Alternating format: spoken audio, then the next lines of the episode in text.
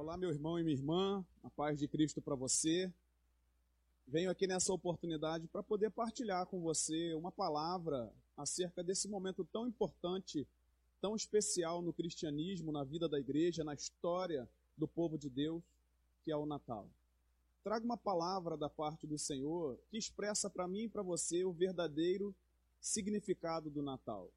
E para isso, eu gostaria de ler um texto bíblico com você que está em Mateus, capítulo 1, e nós vamos ler do versículo 18 até o versículo 23, que diz assim: Foi assim o nascimento de Jesus Cristo. Maria, sua mãe, estava prometida em casamento a José, mas antes que se unissem, achou-se grávida pelo Espírito Santo. Por ser José, seu marido, um homem justo, e não querendo expô-la à desonra pública, pretendia anular o casamento secretamente. Mas depois de ter pensado nisso, apareceu-lhe um anjo do Senhor em sonho e disse: José, filho de Davi, não tema receber Maria como sua esposa, pois o que nela foi gerado procede do Espírito Santo. Ela dará à luz um filho, e você deverá dar-lhe o nome de Jesus, porque ele salvará o seu povo dos seus pecados. Tudo isso aconteceu para que se cumprisse o que o Senhor dissera pelo profeta: A virgem ficará grávida e dará à luz um filho e o chamarão Emanuel, que significa Deus conosco. Que abençoada seja a ministração da palavra do Senhor. Certamente falar sobre o Natal é um tanto desafiador, sobretudo com os contornos sociais que ele foi ganhando ao longo da história. E uma pergunta importante para que a gente possa refletir sobre o significado do Natal é: qual é a primeira coisa que você pensa, ou que a sua família pensa e projeta quando está se aproximando o Natal? Quais são as expectativas que você nutre acerca dessa data tão preciosa no calendário mundial? Talvez algumas crianças, ao perceberem que se aproxima o Natal, pensem nos presentes nas roupas, nas luzes de Natal, ou talvez até mesmo daquela comelança que todos estarão envolvidos. Alguns adolescentes talvez vão lembrar que é tempo de amigo secreto, de confraternizações, de comidas e bebidas e muitos, muitas festas. Já alguns adultos vão lembrar do décimo terceiro, da possibilidade de viagens, férias, muita comida e para outros tantos uma ótima oportunidade para dar uma levantada nos seus negócios. Mas a pergunta que deve subir à nossa mente é: quais dessas coisas de fato se associam com o real significado do Natal, ou melhor, com o significado cristão do Natal? Será que essa é a melhor ou a principal razão pela qual o povo de Deus deve nutrir expectativas acerca do Natal? Pergunte-se agora: o que significa o Natal para você? E eu quero olhar para esse texto e trazer algumas breves respostas sobre essas perguntas. E eu começo te dizendo que o verdadeiro significado do Natal começa pela expressão de uma importante humilhação. Qual humilhação? Deus tornou-se homem. Tal foi essa humilhação que o Senhor se submeteu, que ele sequer encontrou um lugar que ele pudesse nascer confortavelmente. O evangelista Lucas, no capítulo 2, diz para a gente que não havia lugar para Jesus na estalagem, para sua família.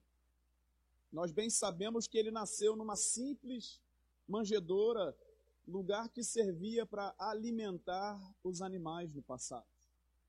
Tal foi a humilhação do Senhor que a sua família precisou fugir para uma terra estranha, a fim de preservar a sua vida, uma vez que Herodes já havia emitido um decreto, uma sentença de morte.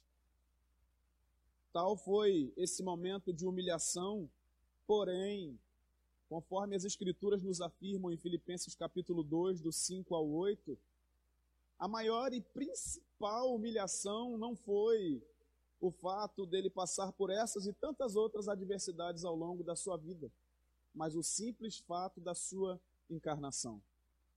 Jesus, o Deus encarnado, esvaziou-se. Ele, assumindo a forma humana, tomou sobre si a maior e principal das humilhações.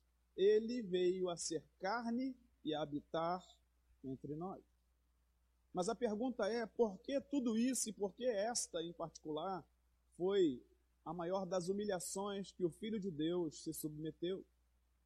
Porque o nascimento de Jesus foi absolutamente diferente de todos os outros ao longo de toda a história, inclusive da sua genealogia. Perceba que no livro de Mateus, no capítulo 1, o evangelista começa com um relato biológico ou biográfico de Jesus, trazendo toda a sua genealogia humana. E na sequência, ele fala do Filho de Deus. Se você olhar para cada um desses nomes, cada uma dessas imagens e figuras da genealogia de Jesus, você perceberá que o nascimento de Jesus foi sem igual. Ninguém, nem na história dele, nem em nenhuma outra história nasceu como ele nasceu. Uma vez que Jesus não nasceu de um relacionamento físico entre Maria e então noivo José. Mas a palavra de Deus nos afirma que ele foi concebido por obra do Espírito Santo, ou seja, uma ação sobrenatural no ventre da agraciada jovem Maria. A sua concepção foi sobrenatural, mas o seu nascimento também foi algo extraordinário, uma vez que foi nascido de uma virgem. No credo apostólico é afirmado acerca de Jesus da seguinte maneira: creio em Jesus Cristo que foi concebido por obra do Espírito Santo e nasceu da Virgem Maria. Dois aspectos milagrosos: concepção e nascimento de Jesus.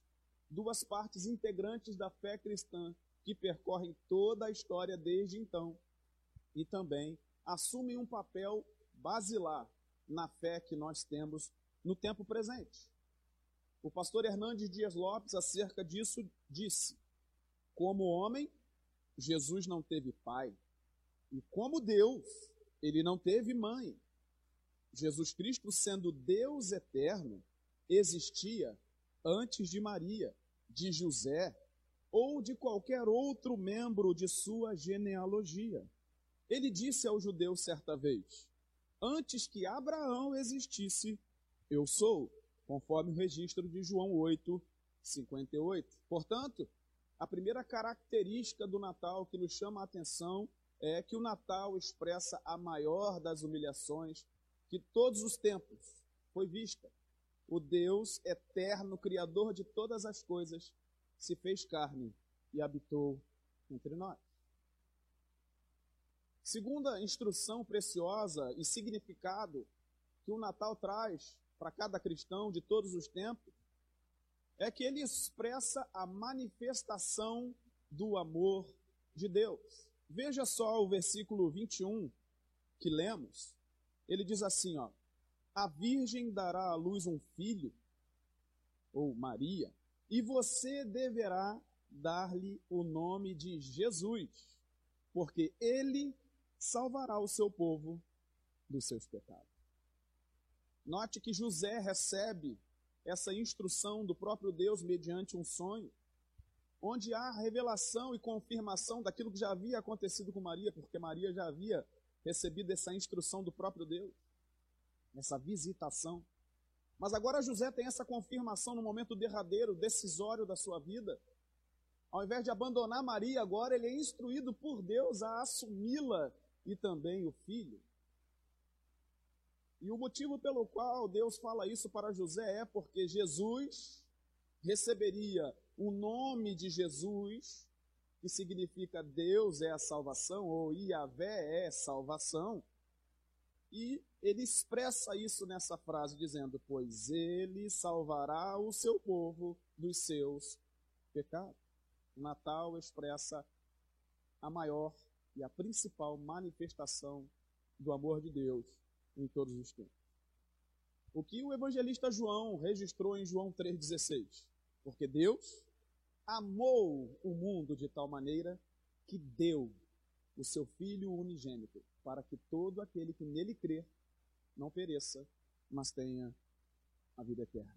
Isso significa que em seu amor, Deus não levou em conta a perdição da humanidade, caída em seus delitos e pecados. Deus amou o mundo quando nós ainda estávamos completamente mergulhados em nossos delitos e pecados. Deus amou a humanidade ainda perdida. Deus enviou o seu filho para morrer por um povo que amou mais as trevas do que a luz.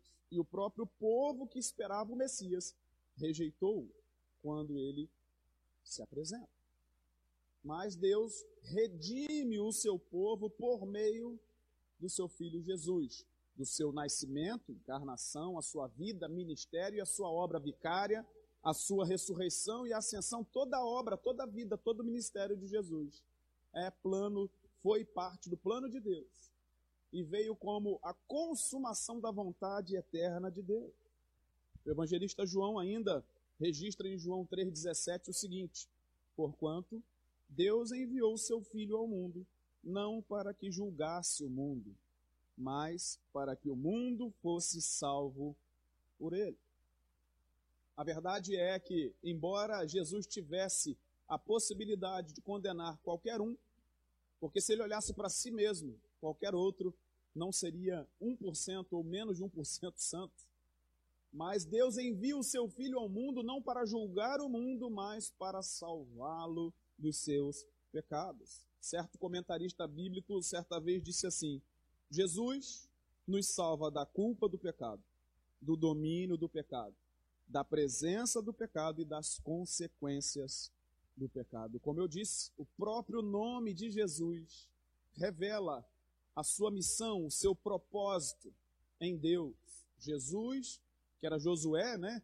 Jesus é uma forma grega do nome Josué, que significa Javé é salvação. Muito tempo antes, nós temos registros bíblicos que a palavra de Deus já apontava nessa direção para aquilo que o Senhor viria cumprir, naquilo que a Bíblia também chama de a plenitude dos tempos. O Salmo 130, versículo 8 diz assim: E ele é ele quem redime a Israel de todas as suas iniquidades. Isso significa, amados, que toda a palavra de Deus aponta para Cristo. Todo o Antigo Testamento aponta para Jesus. Os patriarcas falavam a respeito dele sem mesmo saber de quem se tratava. Os profetas apontaram para ele cada vez que se permitiam ser boca de Deus na face dessa terra. O próprio Cordeiro Pascual, instituído lá no Êxodo, apontava como símbolo de Jesus Cristo. O tabernáculo apontou para ele. A arca da aliança era o símbolo dele. Todas as festas de Israel, os sacrifícios feitos no templo, tudo apontava para Jesus Cristo. O sábado era a sombra dele, e ele é, portanto, a realidade de tudo aquilo que o Antigo Testamento apontou. Ele é a consumação. A palavra de Deus nos diz que nele convergem todas as coisas, tanto as do céu como as da terra.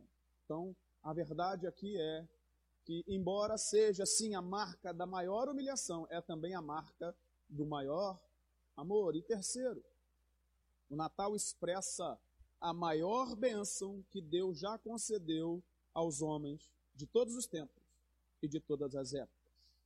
Os versículos 22 e 23 do texto que lemos diz: Tudo isso aconteceu para que se cumprisse o que o Senhor dissera pelo profeta a virgem ficará grávida e dará à luz um filho, e o chamarão Emanuel, que significa Deus conosco. Esse texto é uma citação de Isaías 7, 14. Cerca de 700 anos antes do nascimento de Jesus, o profeta Isaías foi boca de Deus para falar o que aconteceria.